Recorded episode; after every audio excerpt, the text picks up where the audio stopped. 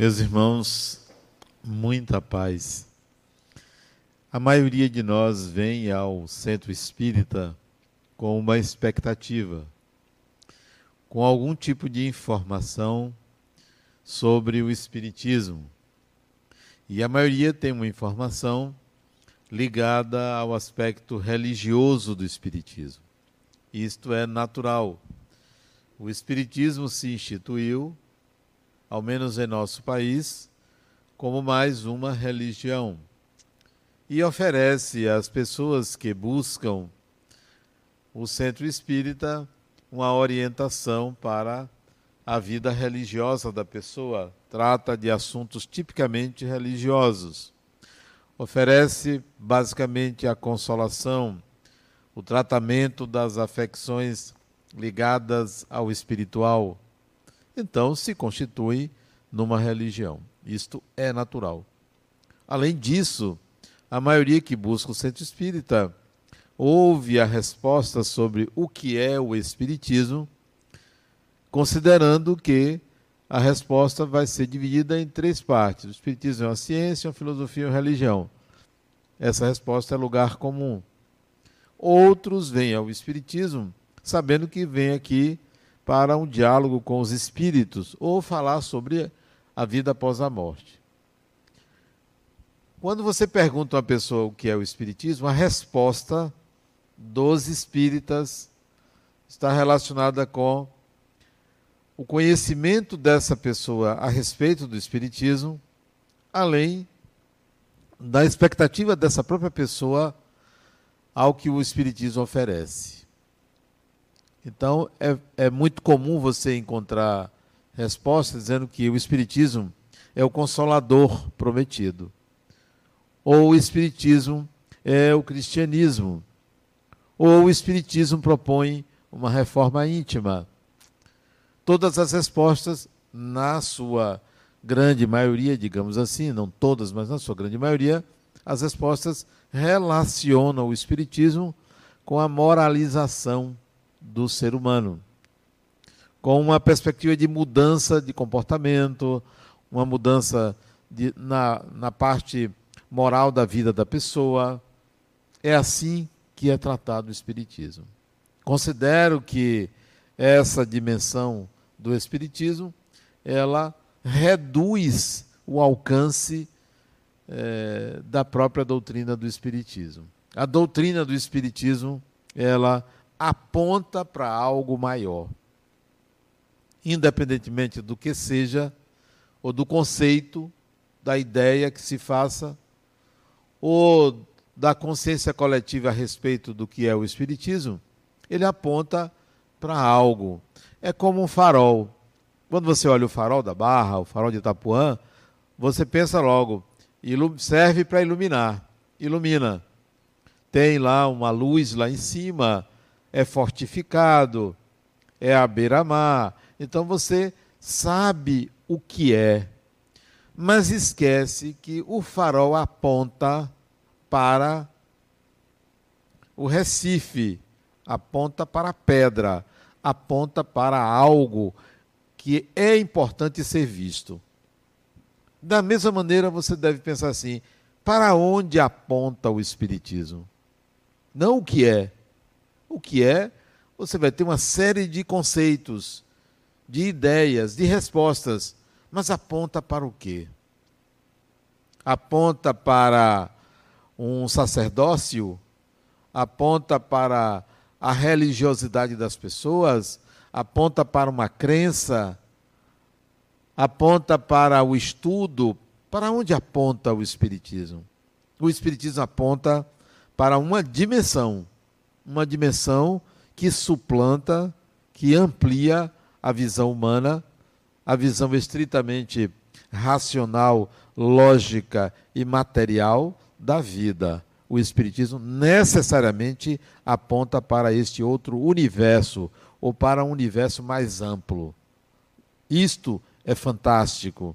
Isto é diferente independentemente do que façam os adeptos do Espiritismo com a doutrina, ela aponta para uma outra dimensão.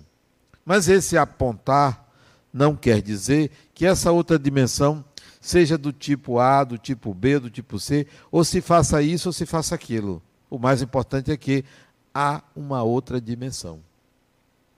Há uma dimensão de realidade que não é, é digamos assim, explorada, explicada, exaustivamente descrita por qualquer outra doutrina, por qualquer outro sistema, seja religioso ou não. O fundamental é que nós saibamos que o Espiritismo aponta para uma outra dimensão. Só o fato de sabermos que há uma outra dimensão deve mudar as nossas perspectivas de vida, os nossos horizontes, o modo de encarar o destino, as ações, as buscas, os interesses, tudo, toda a vida, pelo fato do Espiritismo apontar para a dimensão espiritual, se modifica. Se não se modifica, os adeptos do Espiritismo não estão entendendo para onde ele aponta. Estão buscando apenas uma transformação moral. Estão apenas curar suas dores, suas feridas, resolver suas culpas, adotar um modo de eh, se relacionar com o outro segundo os preceitos morais, então estão malbaratando, reduzindo para onde o Espiritismo está apontando. Pensam que o Espiritismo estaria apontando para a pobreza, a miséria, o sofrimento e isto deve ser modificado. Sim, isto é fato, mas não é só isso. O Espiritismo não é mais uma religião para dizer ao pobre que ele está e deve agradecer a Deus, ele está numa condição em que deve agradecer a Deus, resignando-se de onde se encontra. Não, não é para isto que o Espiritismo veio. Não é para isto que serve. Serve para muito mais. E se nós não levarmos em consideração para onde aponta a doutrina do Espiritismo, nós vamos estar aquém. Nós vamos estar usando um instrumento de uma forma inadequada, menor, pequena. Melhor seria estarmos numa outra religião que ofereça a mesma coisa sem grande esforço, que ofereça algum tipo de benefício futuro. O Espiritismo não oferece benefício futuro, o Espiritismo oferece o presente, a realidade. Há uma realidade espiritual. O que é que você vai fazer a partir de agora, considerando que há uma realidade espiritual? Havendo uma realidade espiritual, o que, você vai fazer da sua vida? Planejá-la para até a morte? Planejá-la para até depois da morte? Você vai estabelecer um horizonte pequeno, imediato, como fazia antes? Vai se preocupar em se redimir das suas dos seus equívocos, vai procurar resgatar relacionamentos, é, porque você não pode ficar de mal com ninguém. Vai conversar com seus mortos para dizer me perdoe pelo que eu fiz ou deixei de fazer. É para isso não entendeu para onde aponta o Espiritismo. É como você ir a uma loja comprar um sofá. Para onde aponta o sofá? Para o conforto. Mas você vai olhar se é de madeira, se é de ferro, você vai olhar a espuma, você vai olhar a cor, você vai olhar toda a estrutura do tapete, mas não pode esquecer, ele serve para lhe dar conforto. O espiritismo está sendo visto na sua estrutura. Há o fundamentalismo, é assim só pode ser desse jeito, só pode ser daquele jeito, e você pensa que é para aquilo, é para aquela descrição. Não se esqueça, aponta para algo muito mais amplo, muito mais profundo, que mexe com toda a sua estrutura, com todo o seu modo de pensar, de sentir, de enxergar a vida. A transformação moral é consequência. Não é o objetivo, é consequência. Porque nós não precisaríamos de uma doutrina tão complexa, tão robusta, tão cheia de detalhes e considerações, simplesmente para se tornar uma pessoa mais educada, ou para fazer caridade ao próximo, ou para ajudar as pessoas a resolver seus conflitos. Não, não precisaria. Mais uma. Mais uma doutrina, mais uma religião, para quê? Tem tantas religiões e são boas. Olha que religião boa que diz assim: só Jesus salva. Pronto. Olha que religião boa. Não, não, não exige nada a não ser que você acredite, tenha fé em Jesus. Pronto religião boa. A outra promete um céu. Olha, faça o bem que você tem um céu. Você vai ficar lá com Deus. Olha que maravilha. O Espiritismo não é isto. Não é para isto. Não é para lhe oferecer nem um céu, nem um inferno. É para lhe oferecer um portal enorme de possibilidades, onde o principal, o ponto para onde o Espiritismo aponta, o ponto mais importante é dizer: ó, você é um espírito imortal. Bastaria isto. Bastaria esta afirmação. Bastaria esta consciência. Porque se você tivesse essa consciência, muita coisa mudaria na sua vida. Muitos detalhes, muitas é, experiências você adiaria. Não, isso eu não preciso ter. Agora, para quê? Não preciso disso. Eu quero outra coisa. Eu quero outro horizonte. Eu quero penetrar nessa dimensão antes de estar definitivamente nela. Eu quero entender. Eu quero entender todo esse mecanismo. Eu quero entender o universo. Eu quero entender a mim mesmo. Eu quero saber minhas origens.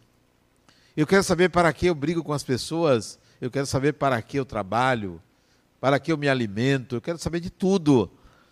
Se você olhasse para este ponto, tivesse consciência da sua imortalidade, eu lhe garanto que você seria muito mais feliz, conheceria muito mais coisas, não perderia tanto tempo como se perde tempo numa encarnação.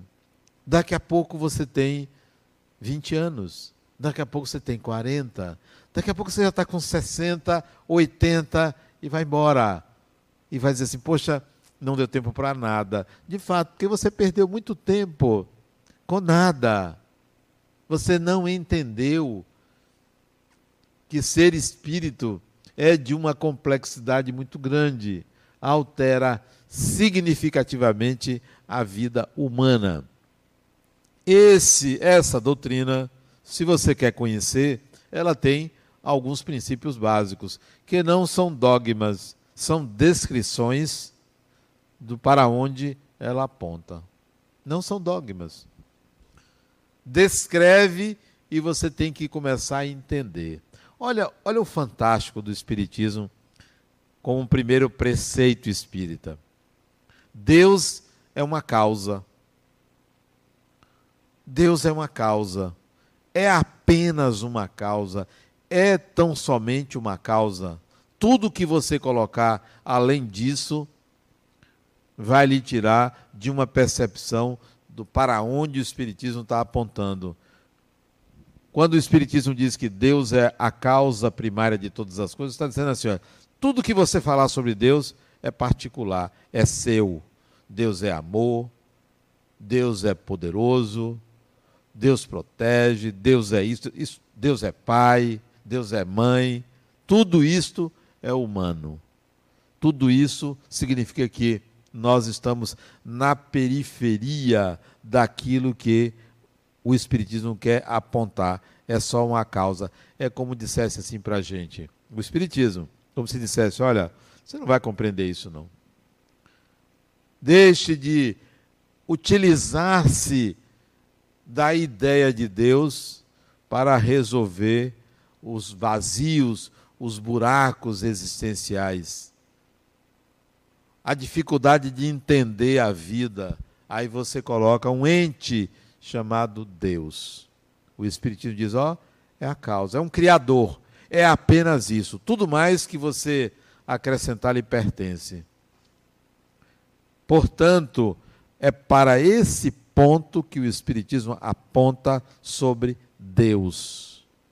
Mas você vem ao centro e alguém disse, diz, peça proteção a Deus, confie em Deus, tenha fé em Deus.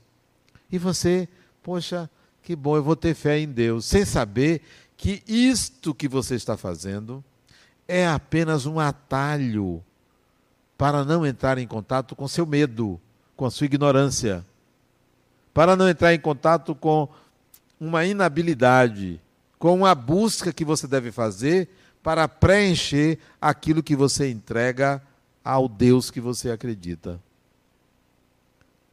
Para onde aponta o Espiritismo? Para Deus como causa, isto é, como Criador. Como é? Não sei. Ninguém sabe. Não é possível, porque a nossa mente, porque o nosso psiquismo não alcança uma percepção profunda a respeito do que criou tudo isto.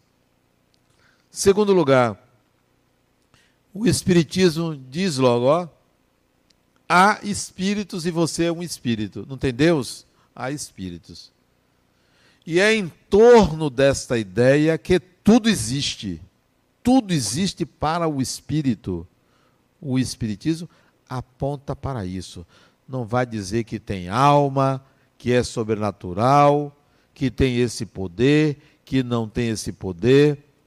Nós criamos ideias sobre os espíritos como se fossem entes sobrenaturais. Negamos que sejam, mas tratamos como se fossem entes sobrenaturais, que podem tudo, que fazem tudo e que a gente teme. O Espiritismo não aponta para isso. Diz assim: ó, há espíritos e você é um espírito. Todos somos espíritos, encarnados ou desencarnados, todos somos espíritos. Aponta só para isso. Só que nós adicionamos teorias e adicionamos crenças antigas a respeito dos espíritos. A outra chega para mim, Adenauer, eu preciso que meu pai me perdoe porque ele faleceu e eu estava de mal dele. Como assim ele tem que te perdoar? Por que, que ele tem que lhe perdoar? Não, mas eu estava de mal dele. Vem cá, ele fez o que a você? Quando ela me disse que o fez, disse, poxa, seu pai não valia nada. E agora você quer que ele lhe perdoe? Não, ele não tem que lhe perdoar. Ele tem que entender o mal que ele fez e só porque desencarnou não vira santo. Esta santificação do espiritual, esse medo do espiritual, não é para onde o Espiritismo aponta. Lide com os espíritos como você lida com pessoas. Só para ilustrar, eu estava atendendo, isso não foi agora não, isso tem alguns anos, talvez uns oito anos atrás. Eu estava atendendo uma pessoa e ela incorporou um espírito numa sessão de psicoterapia. Eu disse logo: eu não lhe convidei aqui, isso aqui é meu trabalho, por favor, retire-se. Isto aqui é meu trabalho. Pode ir embora. Só que o espírito continuou falando isso: olha, você não vai conversar comigo, eu não vou tratar nada com você, eu quero que você se retire da minha sala. Demorou alguns segundos, a mulher se refez. O que foi? Um intruso, não foi convidado. Tem que ter respeito ao lugar. Não sei quem é, não sei das intenções, não me diz respeito à presença dele ali, não considerei animismo, para mim era de fato uma comunicação mediúnica, se retire, por favor. Não tem negócio de meu irmãozinho para lá, meu irmãozinho para cá. Eu quero respeito. A relação com pessoas desencarnadas é a relação que você tem com pessoas encarnadas. Mas a maioria lida com os seus preconceitos, com os seus medos, quando se trata de espíritos. O Espiritismo não aponta para isso. Nós criamos um modo de lidar com as pessoas desencarnadas como se não fossem seres humanos. São seres humanos e serão tratados como seres humanos. Essa relação nós não temos porque fizemos do Espiritismo uma doutrina religiosa que lida com o sobrenatural e não com o natural. No Espiritismo você aprende que tudo evolui, tudo evolui. Os seres humanos são produtos da evolução. Aprendemos que cada ser vivo é a manifestação de um ente espiritual, de um ser espiritual. Aí a pessoa me pergunta, Adenauer, cachorro tem espírito? A pergunta, ela já sugere que a pessoa desconhece o que é evolução espiritual. E quando alguém pensa assim, na vida passada eu devo ter feito muito mal para hoje estar passando pelo que eu estou passando, é a mesma pergunta se cachorro tem espírito, porque não entendeu que o Espiritismo aponta para a evolução. E ainda tem dúvida: será que eu já fui um cachorro? Ninguém nunca foi cachorro, nem gato, nem vaca, nem boi, nem elefante, nem galinha. Se bem que tem algumas pessoas que parecem cachorro, mas não foram. Não é possível você ter a consciência humana e pensar a consciência humana utilizando o corpo de um animal.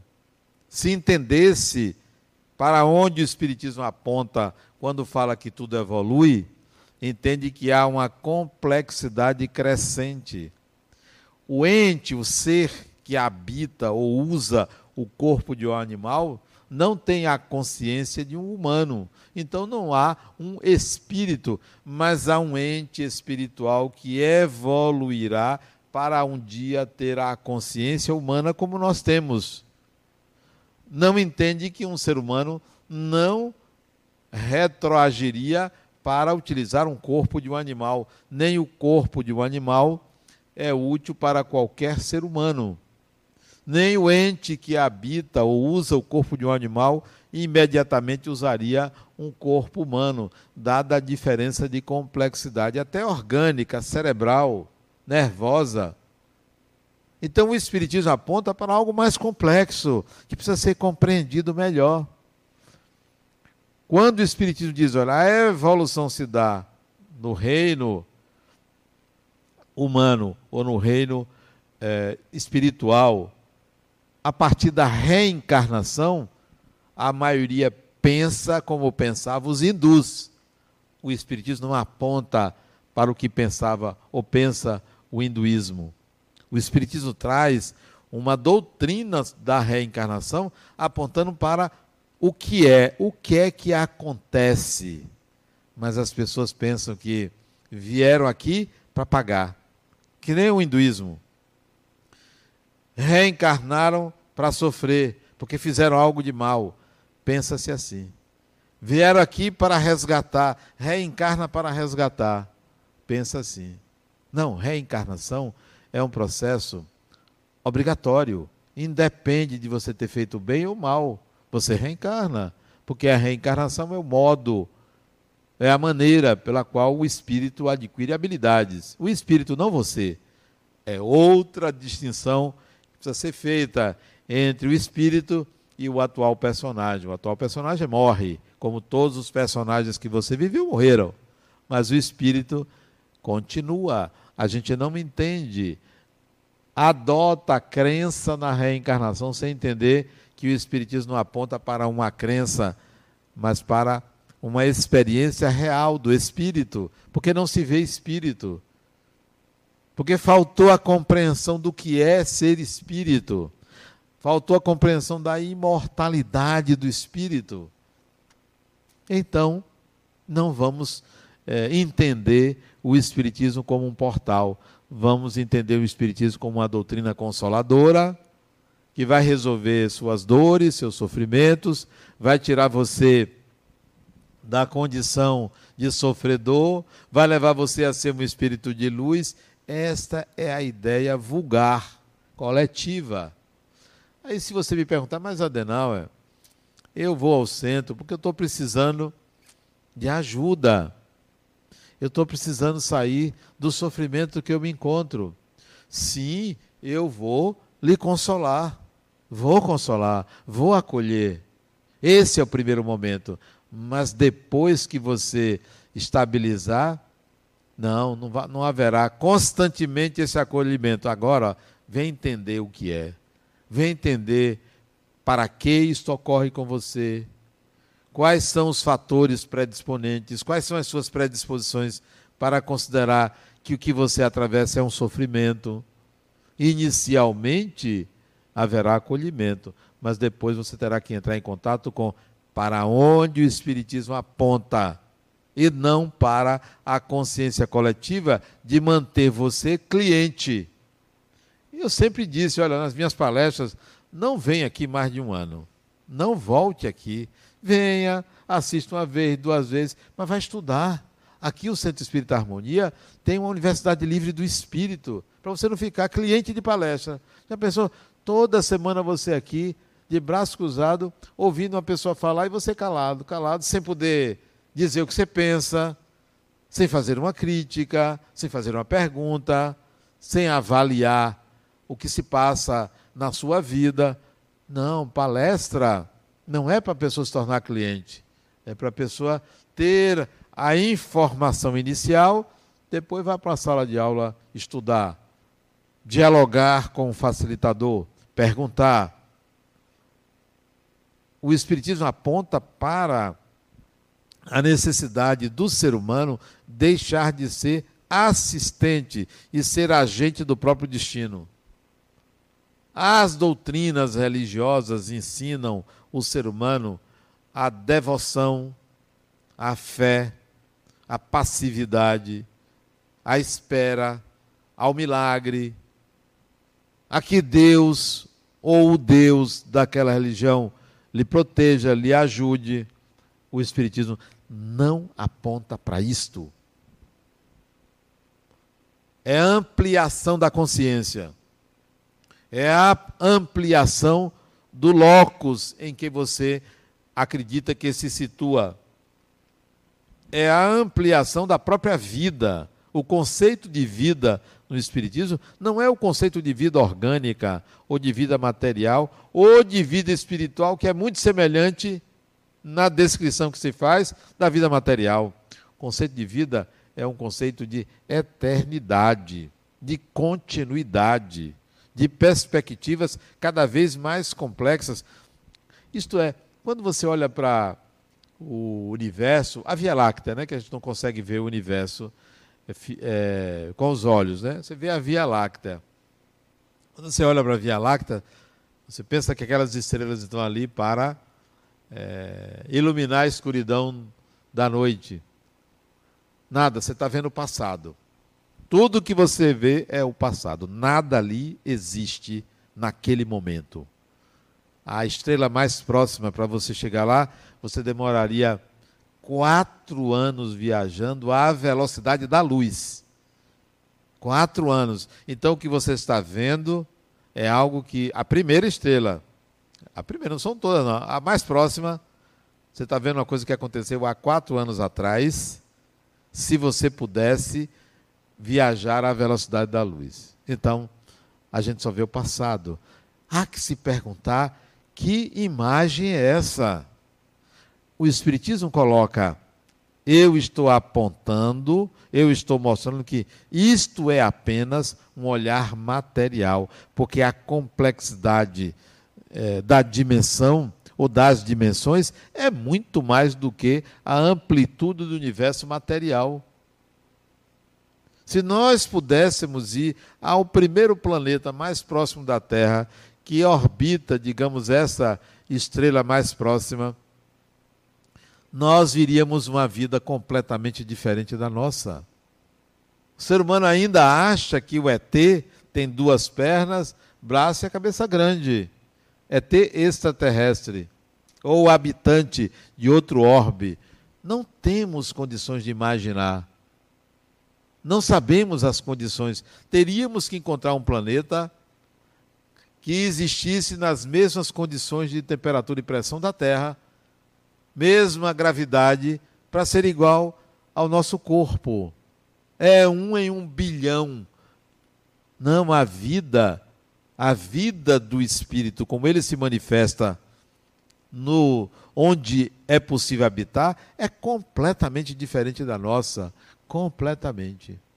Se existisse, por exemplo, um segundo sol em que a Terra orbitasse entre eles, a vida na Terra seria completamente diferente. Se não existisse a Lua, a vida na Terra seria completamente diferente.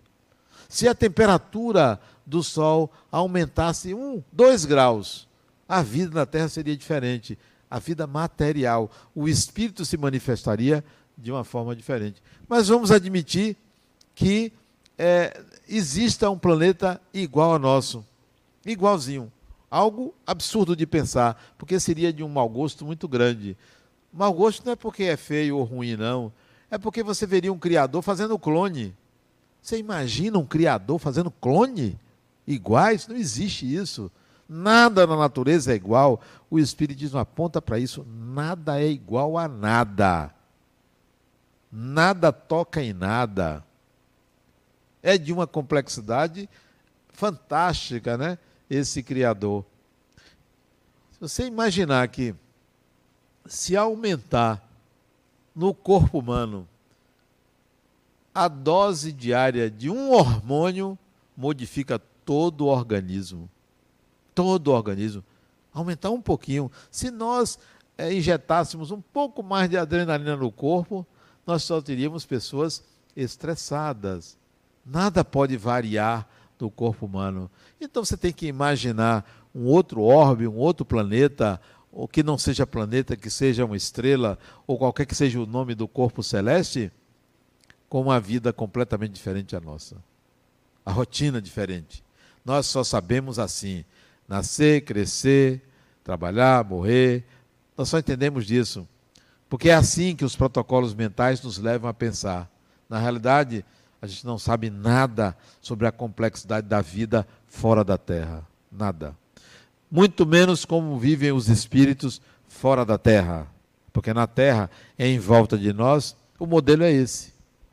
O modelo é muito parecido com o modelo da vida humana, da vida material. É muito parecido vão encontrar a mesma coisa, né? Gente chorando, gente trabalhando, gente ajudando, gente acreditando é, que vai se salvar.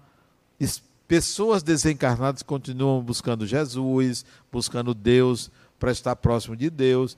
Esse é o modelo que nós vamos ver aqui no entorno da Terra, ou no entorno do Sol, do sistema solar. Fora daqui, a gente não sabe como é que funciona e deve funcionar muito diferente. É isso que o Espiritismo tenta apontar. Olha, é a vida como a gente vê, ela é pequena. Existe muito mais do que isso. Penetre nos mistérios da vida, no conhecimento é, profundo das coisas. Não fique usando o Espiritismo como quem usa uma pílula todo dia, como quem usa um antidepressivo. O Espiritismo não é um antidepressivo. O Espiritismo não é um remédio. O Espiritismo é uma, um portal que abre a consciência. Eu costumo é, comparar o Espiritismo à lente de um óculos. Se eu tiro o óculos, eu vejo um pouco embaçado, porque eu tenho um grau de astigmatismo. Então eu vejo as coisas embaçadas, né? uso mais para perto. Quando eu coloco óculos, eu tenho uma visibilidade melhor. Para mim, o Espiritismo é como um óculos para longe. Eu não sei se é miopia, que é para longe, eu não entendo muito disso, mas serve para você enxergar o que antes você não enxergava, porque perto você enxerga. Sem o Espiritismo, você enxerga. Você consegue sobreviver, consegue viver, consegue até ser feliz. Consegue ser feliz sem o Espiritismo, mas que felicidade! Quando você coloca a lente do Espiritismo, você diz, poxa, tem muito mais coisa para eu conhecer. Tem experiências muito mais ricas do que a que eu imaginava. É possível ver mais longe. Eu agora me entendo mais. Então, quando o Espiritismo diz a reencarnação, não é para você acreditar, não. Você precisa saber como é.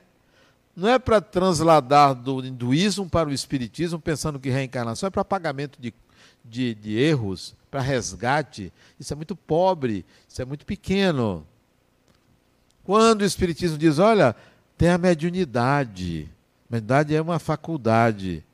Aí você aprende que você tem que exercitar aqui no centro espírita. Parece que é patrimônio do, centro espírita. Não é. Mediunidade é a faculdade humana. Todo ser humano pode se comunicar com outros é, indivíduos no corpo ou fora do corpo, não precisa estar encarnado para você se comunicar.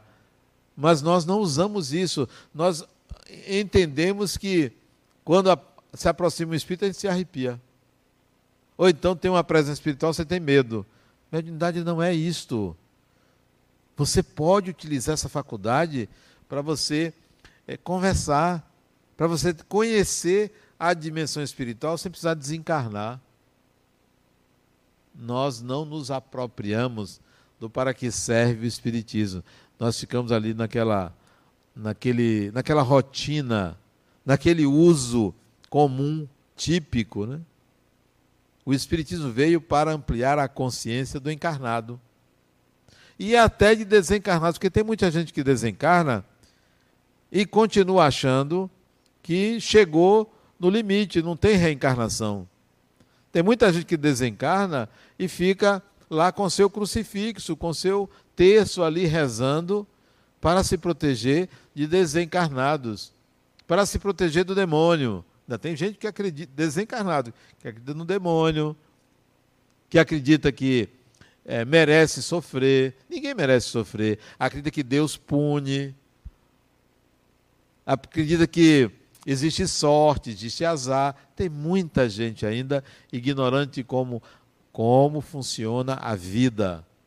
O Espiritismo veio ensinar como funciona a vida, mas nós usamos o, o Espiritismo para é, o dia a dia, para curar os nossos males. Né? É aquela pessoa que vai ao médico, isso é uma piada, mas eu não sei contar, mas eu vou contar como eu sei vai ao médico, o médico aí prescreve a medicação. Prescreve ali, escreve tal, tal, nome do remédio. Ó, você toma isso aqui de noite antes de dormir. A pessoa leva aquela receita, não, não entende, amassa o papel, engole e joga água. Tomou. Essa é uma piada. Mas vocês estão vendo que eu não sei contar a piada. Né? Mas é a pessoa que, ao invés de pegar o conteúdo, pega a forma como ela vem e usa. E, é, e, e, fica nessa forma, nessa maneira de lidar com o Espiritismo. Não. Eu espero que vocês saiam daqui hoje dizendo assim: olha, eu assisti uma palestra no Centro Espírita e o palestrante mandou ir embora. E, e eu prefiro que vocês realmente não venham aqui muito tempo, aqui na palestra, mas procure o Centro Espírita a Harmonia. Procure a ULI. Agora, durante a pandemia, ela foi online. Online. Nós temos hoje pouco mais de 1.600 alunos. Pouco mais, né? Isso dados de hoje já foi 3 mil, 3 mil e pouco, 1.600, foi para metade. Por quê? Por causa da pandemia. Mas em 2021 vai voltar presencial. Presencial, seguindo o distanciamento, usando máscara, tal, normal, né? mas vai voltar a ser presencial. Online, por exceção, exceção vai ter transmissão, mas vai ser presencial. Então, ao invés de vir assistir palestra, vá para a ULI, se matricule. Curso básico, ciclo 1, ciclo 2, ciclo 3, são 10 ciclos. São 5 anos de estudo que não dá para muita coisa, não. 5 anos toda semana, não dá para muita coisa, não. Tem gente que repete. Nós temos uma aluna do 10 que se adenal no décimo ciclo, se formou, eu vou voltar para o básico. E voltou, porque ela resolveu se apropriar, agora com outro olhar, daquilo que é ensinado no curso básico. Não, não é para ficar assistindo palestra. Aqui não é missa dominical, não. Não é não que você. Um, um ano depois, dez anos depois, ah, eu vou lá para o culto. Não, não é para isso, não. Aqui é para você tomar um choque de realidade e dizer assim: poxa, como eu perdi tempo, eu agora vou estudar. Quando eu adentrei ao Espiritismo, não sabia o que era, não tinha a menor ideia, eu era muito jovem, tinha 17 anos. Lá se vão 65 menos 17, é, uns 48 anos atrás, né? Me lembro como se fosse hoje, aonde, que horas eu entrei no centro espírita. Quando eu ouvi aquela palestra, eu disse: existe isso? Que coisa fantástica! Eu fiquei admirado com a descrição do mundo espiritual. E ali eu decidi: eu vou estudar sobre isso. Eu quero entender isso. Porque no primeiro dia já percebi que existia algo totalmente desconhecido a mim e que não era é, é, divulgado, que as pessoas não entendiam aquilo. E são 48 anos estudando e não sei muita coisa. Algumas coisas eu já entendo da vida espiritual. Dizer, mas a pessoa ir para o centro espírita e dizer assim, não, eu vou lá tomar um passe. Tudo bem, tome seu passe, mas não fique, não fique só no passe, não. Vá adiante. Hoje, interessante, eu fui atender uma pessoa em domicílio e o marido dela me disse assim: Adenauer, eu posso levá-la ao centro? Não, não leve não. Mas é ao centro que você dirige. Não leve lá no centro. Ela não está em condições de ir ao centro espírita. Ela vai se perturbar se ela for ao centro espírita. Isso numa palestra ela precisa se estabilizar primeiro, ela precisa de auxílio médico primeiro, auxílio psicológico em paralelo ao auxílio médico, depois você pode levar no centro. Essa consciência a gente tem que ter. O Espiritismo não é para tudo, para todos, a toda hora. Não é. Nem todo mundo adere a uma doutrina que exige estudo, que exige esforço, que exige renúncia de ideias arcaicas, antiquadas, inapropriadas e que se mantém no ambiente espírita. O Espiritismo aponta para a imortalidade do espírito. Não é para você ser bonzinho, você se torna por consequência de uma consciência mas a gente inverte, né? Toma a parte como se fosse o todo. Nós precisamos ir ao todo, entender esse todo e não ficar na parte. A partir dali, daquele momento em que eu fui àquele centro espírita, dentro de uma unidade militar. Eu morava no quartel, lá em Campinas, na Escola Preparatória de Cadetes do Exército um colega meu me vendo chorando, eu tinha 17 anos, me vendo chorando, porque eu chorava de saudade de casa. Eu tinha chegado ali naquele ano e tinha muita saudade da minha casa. Né? Meus pais moravam aqui em Salvador, eu fui sozinho, então eu chorava de saudade. Ele me convidou para ir para o centro espírita. Eu não sabia o que era. Dentro do quartel tinha uma um lugar onde se reuniam os espíritas. E eu fui. Quando eu assisti a palestra de um sujeito falando, que maravilha. Não deixei de ficar triste. Não curou minha saudade, não resolveu minha saudade, mas abriu a minha consciência para o entendimento de uma dimensão fantástica e maravilhosa que não era crença. Nunca foi crença. À medida que eu lia, passei a ler, eu disse, isso eu já sei. Só pode ser assim. Eu, eu entendi a descrição que se fazia da dimensão espiritual.